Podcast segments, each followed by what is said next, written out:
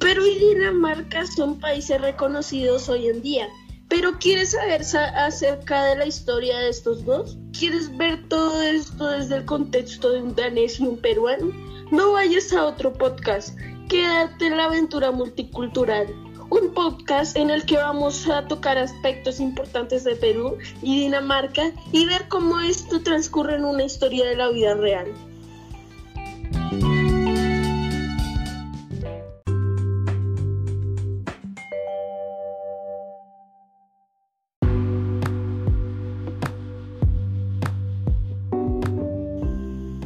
Ah, no hay mejor lugar que Dinamarca, con sus hermosos mares y su pureza.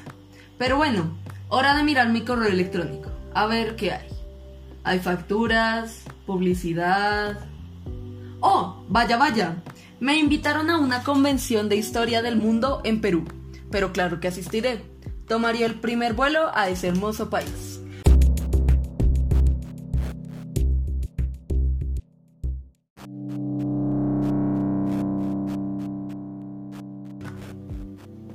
Menfordilek Padanask. Pero ¿por qué hablo en danés? Estoy en Latinoamérica. Hablaré en español. Pero bueno, me voy a la convención.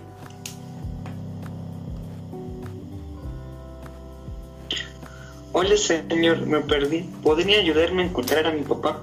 Claro, niño. Oye, soy nuevo por aquí. ¿Te molestaría hablarme un poco de Perú? No me molesta, pero con la condición de que el señor también me hable de su país. Vale, niño, está bien.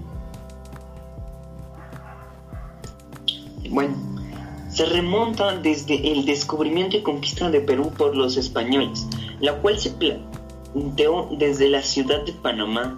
En esta ciudad los señores Francisco Pizarro, Diego de Almario y Hernando de Duque fundaron una sociedad en 1524 para explorar el mar del sur y el legendario Viru Después de dos años de infructuosas especulaciones, Pizarro entró en contacto con el imperio inárico en Tumbes y regresó a Panamá con piezas de obrería, tejidos e indígenas. Oye, qué chévere. Ahora voy yo. En Dinamarca, su territorio abarca la mayor parte de la península de Jutlandia, que arranca desde la frontera con Alemania. Luego se estrecha, se triplica en su anchura a la altura de Randers y culmina en el Cabo Skagen. Está rodeada en el lado oriental por el Mar del Norte y por el lado oriental por el Kattegat del Mar Báltico. El archipiélago danés está constituido por 406 islas, de las cuales solo 78 son habitables, y se dividen en dos grupos, las occidentales, las cuales son Fiona, Aore, Tansige, Lareland y las orientales, las cuales son Selenia, Moen, Falster, Loland, Bolhor, Groenlandia y las Islas Feorre. Estas últimas son regiones autónomas y lamentablemente fueron tomadas en posesión de Noruega desde el 1305 hasta 1814. Pero bueno, niño, ¿dónde está tu padre? El señor, ese es mi hijo, aléjese de él. No, papá. Él me ayudó a buscarte. Él es danés. Eso es cierto. Hablábamos de nuestros países. ¿Y le contaste al señor de la economía de Perú? No. Bueno, yo lo cuento. La economía del Perú se basa en la exportación de recursos naturales, principalmente mineros, agrícolas y pesqueros. La mayoría de los peruanos vive de los servicios, de la explotación y de, la exportación de los recursos naturales o de la agricultura.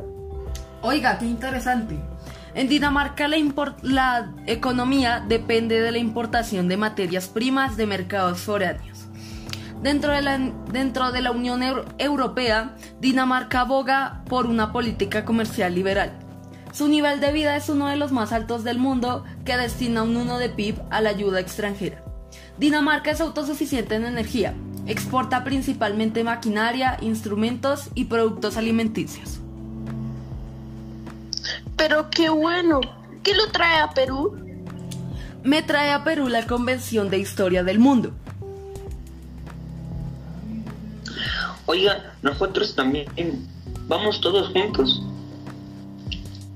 Oye, niño, no molestes al señor. De hecho, no tengo problema con ir con ustedes. ¿Me acompañan? Vamos allá. Vamos allá.